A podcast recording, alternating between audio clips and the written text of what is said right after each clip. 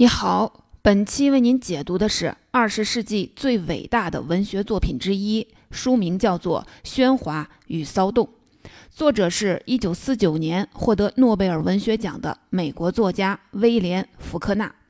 这本书的中文版大约二十六万字，我会用大约二十五分钟的时间跟您分享这部才华横溢的文学作品。它承载着文学的理想和作家的野心。为我们提供了全新的文学感受和丰富的体验。在两千年到来的时候，很多报刊开始总结人类在过去的一百年中取得的成就，文学领域也不例外。美国现代图书公司评选了二十世纪一百部最优秀的英文长篇小说，威廉·福克纳就有三部作品入选，其中《喧哗与骚动》排名第六。此外，挪威诺贝尔学院和读书会召集了来自五十四个国家的一百位作家，评选出了有史以来最伟大的一百部作品，《喧哗与骚动》依然入选。而且，福克纳的其他作品，比如《我弥留之际》《八月之光》《亚沙龙亚沙龙》等小说，也纷纷进入了众多文学佳作的名单。中国作家余华曾说过。影响过我的作家其实很多，比如川端康成和卡夫卡。可是成为我师傅的，我想只有威廉·福克纳。《百年孤独》的作者马尔克斯也在自传作品中说，福克纳是他最牢靠的精神导师。毫无疑问，福克纳是二十世纪最重要的作家之一。喧哗与骚动也是二十世纪最伟大作品之一。它的故事并不复杂，讲述了美国南方小镇上康普生家族十八年的生活。十八年中，这个家庭争吵不断，家庭成员之间也矛盾重重，是典型的家族故事。但是与很多家族小说不同，《喧哗与骚动》中的家族故事只是它的主题。它之所以成为现代主义文学的经典之作，是因为在文学形式和表现手法上创造性的刷新了文学史，将意识流这个写作手法运用到了极致。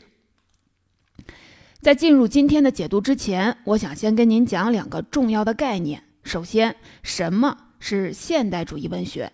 还有什么是意识流？这两个概念，这是我们理解这部伟大作品的重要前提。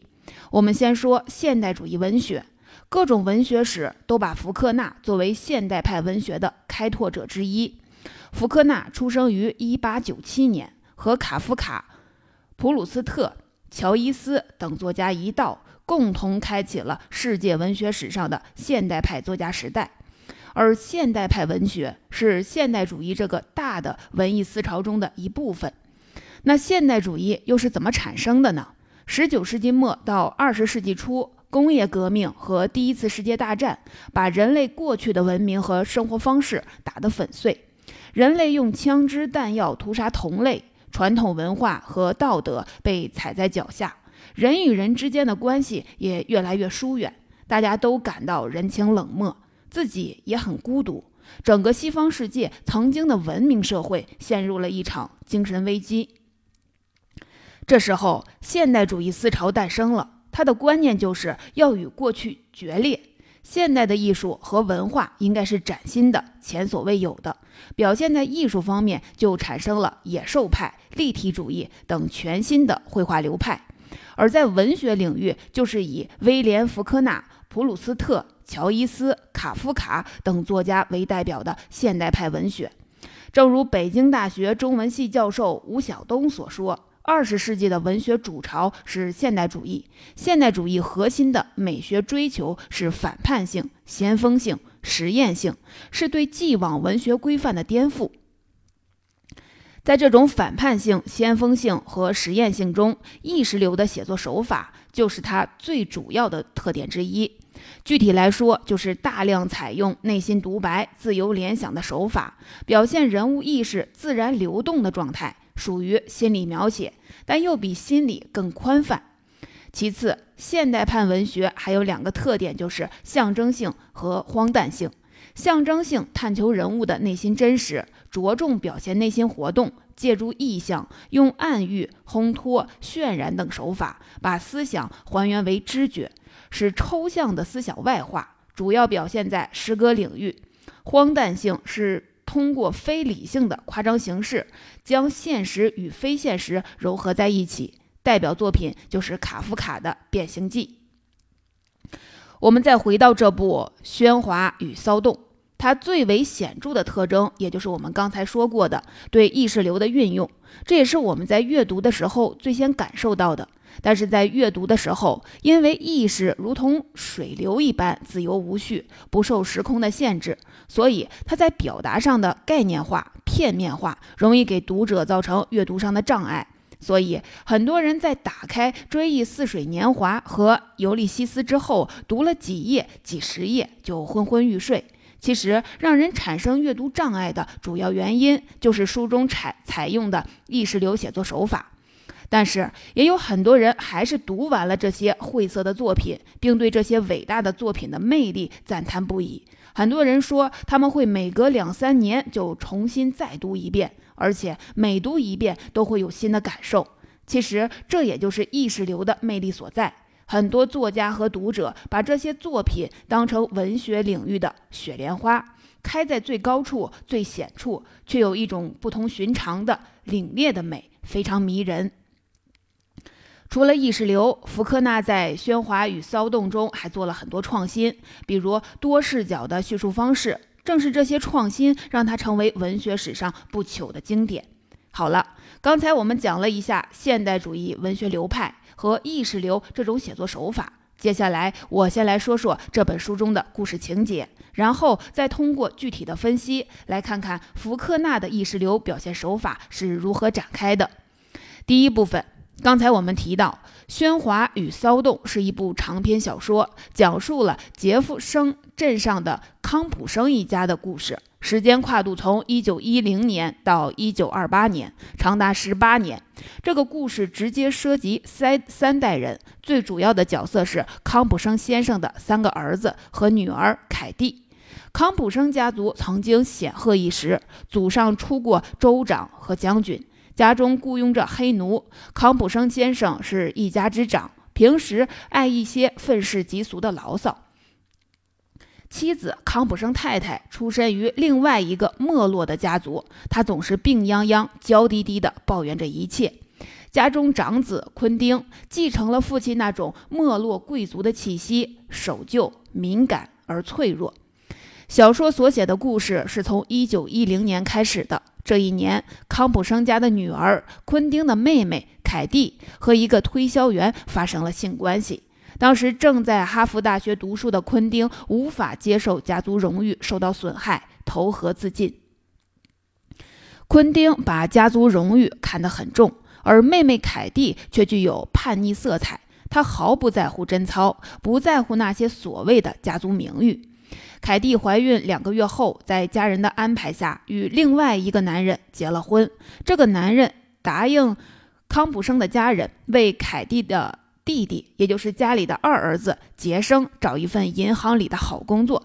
但凯蒂生下孩子不久，她的丈夫发现孩子并不是自己亲生的，于是和凯蒂离了婚。这么一来，杰生的好工作也泡了汤，所以他十分怨恨姐姐凯蒂。凯蒂生下女儿小昆小昆丁之后，把她丢在娘家，自己坐火车离开家乡杰佛生。不久后，康普生先生去世。杰生读完技工学校，开始在一个杂货店上班，养家糊口。杰生很自私，个性也很强硬。当年家里卖掉了最后一块地，给他的哥哥昆丁交了哈佛的学费，给姐姐凯蒂办了婚礼。父亲去世后，杰生在杂货店里当伙计，自己省吃俭用，承担起家庭的重担。此时，大哥自杀，姐姐丢下女儿离家出走。杰生成了一家之长，但他是一个残暴的君主。无论是对母亲、对弟弟班吉明、姐姐凯蒂的小女儿小昆丁，还是家中的黑奴，他都残酷的像是没有体温的冷血动物。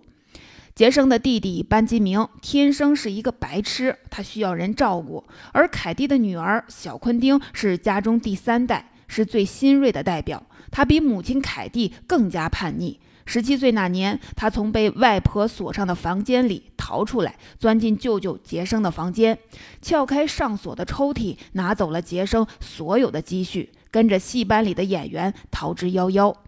除了康普生家的成员，家里还有黑奴迪尔西一家三代，包括迪尔西的小儿子 T.P、外孙勒斯特，这些人加在一起，构成了康普生一家的故事。第二部分。刚才我按时间顺序简要的叙述了福克纳的长篇小说《喧哗与骚动》的内容，但如果只是这样讲述这个故事，也许福克纳并不能成为大师，《喧哗与骚动》也不太可能成为杰作。但是福克纳讲述这个故事的时候，用了非常特别的方式。他从这个家族跨越十八年的时间中截取了四天，把这四天中发生的事情巧妙地串联起一个家族三代人的故事。他截取的这四天分别是一九一零年六月二日、一九二八年四月六日、四月七日、四月八日。也就是说，四个日日子中有三个是连在一起的，前后三天。这四个日子是经过福克纳精心选择的，都与圣经上基督的纪念日有关。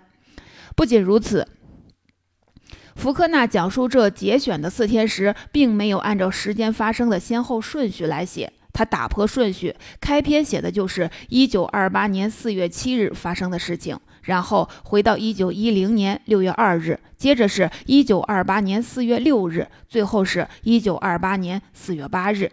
如果这四天的时间顺序是用 A B C D 四个字母表示的话，小说讲述的顺序则是 C A B D。不仅如此，这四天的讲述，它采用的叙述视角也各不相同。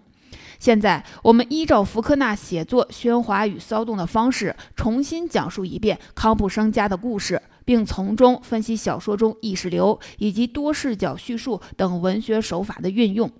第一天，一九二八年四月七日这一天，也就是 A、B、C、D 四个日日子当中的 C，是通过康普生家的小儿子班基明的视角讲述的。这天是班基明三十三岁的生日。班基明和普通人不同，他是一个白痴，脑子有问题。他的意识并不是通过时间来呈现，而是通过一些名词来呈现的。他意识中的这些名词串联起来，便展现出了康普生家跨越了三十年的一些重要的生活场景。这天，在高尔夫球场外，他听到人们在喊球童凯蒂的声音。他以为是在喊他的姐姐凯蒂，他的情绪由此发生了变化，并想到姐姐凯蒂的一些事。班吉明穿过栏杆，衣服挂在了钉子上，也让他想起以前和姐姐凯蒂在一起时，衣服也被钉子挂住过。而且那一天，凯蒂让班吉明把手插在衣兜里。对他说：“快过圣诞节了，你不想让你的手冻坏是吧？”然后沿着“冷”这个字眼，班继明又想到另外一天里母亲和舅舅之间的对话。就这样，在这一张八十页的篇幅内，班继明的思绪像水一样流动，不时的翻涌跳跃，一个浪花盖过一个浪花，串联起来许多生活场景。这一天是以他的视角来讲述的，所看到的场景、大事小事，都是他所感受到和看到的。当然，这样的第一人称视角也会受到限制。一个人以自己的角度看到和感受到的东西，虽然真切、真实，感染力也很强，但是却受到自我的限制，具有主观性。读者只能看到他所看到的，感受他所能感受到的。好，以上是第一个日子。从康普生家的小儿子班吉明的视角，用他的思绪串联起了这个家庭的很多故事。接下来，小说的第二部分一下子回到一九一零年六月二日，也就是 A、B、C、D 四个日子当中的 A。这一天的主人公是大儿子昆丁。当年康普生家卖掉最后一块地，凑够了学费，供昆丁在哈佛大学读书。然而六月二日却是昆丁生命的最后一天。前面我们提到过，昆丁是家中的长子，性格守旧又脆弱。因为妹妹凯蒂跟人发生了婚前性关系，有了身孕，家人安排凯蒂另嫁一个当地的小商人，并给昆丁寄来了结婚请帖。但是对昆汀来说，整件事情变成了一种精神折磨，他无法忍受家族名誉受到这样的玷污。于是，在六月二日这一天，昆汀打包了行李，做了最后的安排，并走出哈佛大学的校园，寻找自杀的地点。昆汀的行动轨迹并不长，发生的事情也平淡无奇。但是因为这是他临死前的一天，随着死亡的不断临近，昆汀变得越来越紧张，思绪翻飞。在这一章中，他的思绪如同将要跌落悬崖激流一般跌宕汹涌。在有一部分有十多页的描写，甚至没有一个标点，就像我们在特别激动的时候没有停顿和喘息的思绪一样。在这一章中，意识流的运用达到登峰造极的地步。通过昆汀这一天的思绪，作者福克纳又像玩拼图一样拼出家庭故事当中另外一些重要的细节。美国哲学家巴雷特说：“这一描写以及这本书本身是一个杰作，或许堪称迄今为止美国人写出来的最伟大的作品之一。”好，说完了昆汀自杀的这一天，我们接着来看第三章。这一天是一九二八年四月六日，也就是连起来的那三天中最早的一天。A、B、C、D 中的 B。这一章的叙述者是康普生家的二儿子杰生。这天是从杰生和母亲在卧室里的对话开始的。他刻薄地谈到了父亲和自杀的哥哥。接着又去管教小昆丁。前面我们提到过，小昆丁是凯蒂的女儿。凯蒂离婚后，带着女儿回到娘家，又丢下女儿远走高飞。十七年后，小昆丁成长为一个不安分的女孩，她整天逃学，不知道在什么地方鬼混。这一章主要在讲杰生和外甥女小昆丁的矛盾。杰生觉得小昆丁的行为影响了他的声誉，而小昆丁对杰生的不满主要是因为钱。杰生说他为小昆丁付了课本的费用，小昆丁却说是妈妈出钱给我买书的，你的钱我一个子儿也没有用。如果有一天真的要用你的钱，我宁愿饿死。的确，小昆汀的妈妈凯蒂每个月都会寄来支票，但这些钱总是被杰生耍花招骗走。杰生虽然只是杂货店的伙计，但他却开着非常昂昂贵的汽车。他嘲弄每一个家人，狡猾而又冷酷无情。杂货店老板曾给他两张戏票，但他宁愿烧掉，也不肯把戏票给苦苦哀求的黑人小子。尽管黑小子一家世代都在侍奉着康普生家。这一章结束的时候已是晚上，小昆丁回到自己的房间，门锁被康普生太太从外面反锁，一家人终于安静了下来。最后一章的日期是一九二八年四月八日，这是本书时间中最晚的一天。本章的第一句写道：“这一天在萧瑟与寒冷中破晓了”，似乎预示着这是不平常的一天。前三章里，作者分别从小儿子班基明、大儿子昆汀和二儿子杰生的视角来展开叙述，但在最后一章，作者采用了全知视角，视角在不同人称之间互相变换。从老黑奴迪尔西起床开始，迪尔西的外孙康普生太太杰生家中人物悉数登场，而小昆丁却一直没有出现。他们聊到了一件事：头天晚上。杰生房间的窗户玻璃被打碎了。随着叙述的层层推进，真相逐渐被拨开。昨天深夜，被康普生太太反锁在卧室里的小昆丁从窗户逃走了。逃走之前，他还打碎了隔壁房间的玻璃，偷走了杰生藏在抽屉里的现金，然后攀着墙边的梨树下，下到了地面，与一个戏班的演员逃之夭夭。杰生简直气疯了，他想尽一切办法想要抓住小昆丁，但最终只是徒劳。外甥女小昆丁就这样卷走了他所有的积蓄。至此，家族故事的拼图完整了，小说就此结束。好了，刚才我们通过作者福克纳的叙述顺序，领略了喧哗与骚动写作手法。福克纳选用了十八年中的四天，用不同的人物视角，像拼图一样讲述了康普生一家的故事。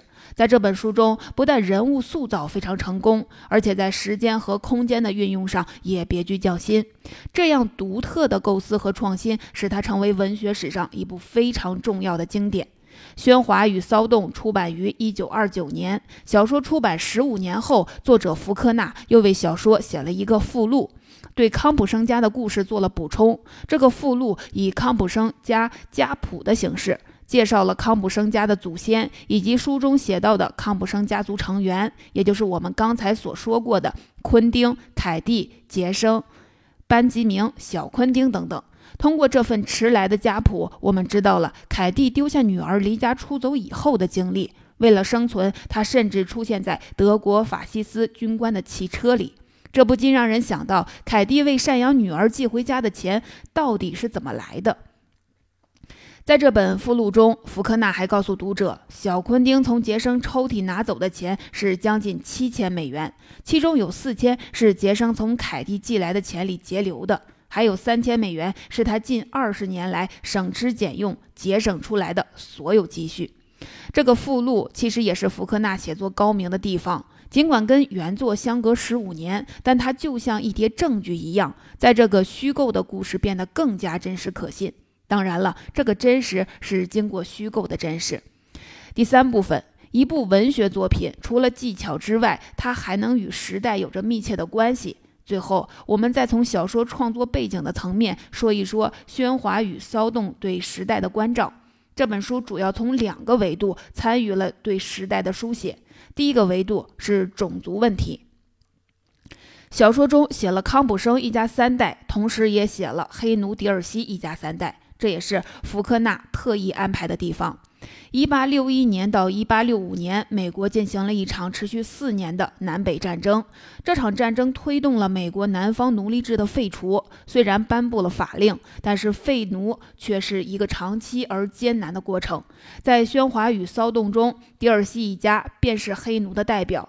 通过杰生等人的言行，也可以看到当时的美国南方社会对于黑奴的普遍态度。这本小说里的人物大多带着这样那样的毛病。不过，黑奴迪尔西是个例外，他几乎是个完美的人。福克纳自己也说，迪尔西是他自己最喜欢的人物之一。他勇敢、大胆、豪爽、温厚、诚实。在一篇文章中，福克纳饱含深情地写道：“他代表未来，他将站在家庭清寂的废墟上，像一座倾斜的烟筒，高傲、坚韧、不屈不挠。”如果迪尔西代表未来，那谁代表了过去呢？的确有这样一个人，他就是昆汀。这就进入小说参与时代的第二个维度，对当时社会气氛和思潮的回应。描写昆汀的那一章，其实就深刻反映了一个没没落的旧时代的人，在现代社会遭遇的种种困境。著名的哲学家让·保罗·萨特写过一篇文章，评价说，福克纳运用他出众的艺术来描写一个年老垂死的世界，描写我们这些人在那里的喘气和窒息。而昆汀正是当时美国迷茫的一代的代表。最终，他选择以自杀来逃避现实。除了参与时代精神的构建之外，福克纳还创造了自己的文学谱系。二十世纪的美国文学。最有影响力的两个作家就是福克纳和海明威。巧的是，海明威的名作《永别了，武器》和福克纳的《喧哗与骚动》都出版于1929年。他们是同时代的作家，却有着完全不同的风格。海明威写的相对通俗，而福克纳的作品相对晦涩，文学色彩更强。福克纳的大部分作品主题都比较沉重，带有悲剧色彩。也正因为如此，《异乡人》的作者法国作家加缪称赞福克纳是世界上最伟大的作家，而且是这个时代唯一真正的悲剧作家。他还用了一个比喻来形容，说像一个盲人在命运和责任之间跌跌撞撞向前走。福克纳一生中出版了十九部长篇小说，还有一些短篇作品。这些作品尝试着不同的风格和写作方法，也尝试着不同的文学手法。所以，评论家说他是一个一意孤行、永不休止的试验家，对技巧幻变的各种表现的可能性特别敏感。而且，福克纳让自己的大部分作品发生在密西西比州一个叫约克纳帕塔。法县的地方，这个地方是虚构的，有一万多居民。在这个虚构的地方，生活着古老家族的后裔，美国南北战争的子孙、黑奴、酒贩、律师等等。康普生家族也是这个地方的重要成员。这一家人不仅仅是喧哗与骚动的主角。康普生先生和昆汀还是福克纳另外一部重要作品《亚沙龙》《亚沙龙》里的角色。福克纳自己形容说，这是一个邮票般小小的地方，但他的作品中赋予了这里的人物丰富的精神世界。有评论家说，小镇约克纳帕。塔法也是全人类的缩影。福克纳的写作影响了众多作家。他以自己的生活的地方为背景，虚构了一个地方，然后将很多故事都装进这个地方。在他不同的小说中，人物和故事会发生重叠，这些故事构建出福克纳的创作轮廓，形成了一个整体。这种写作方式也影响了马尔克斯。马尔克斯虚构了一个叫马孔多的小城镇，而我们很多熟悉的中国作家莫言，他书中的很多故事发生在一个叫高密县的地方。《喧哗与骚动》这本书有很多翻译版本，我正在解读的过程中选用的是李文俊先生翻译的版本。李文俊翻译了。多部福克纳的作品，并为《喧哗与骚动》做了大量注解，对我们理解这部晦涩而复杂的作品很有帮助。当然，你也可以放弃注解，依靠自己的才智去欣赏和感受。对很多读者来说，《喧哗与骚动》是一部每次读都能带来新鲜收获的小说。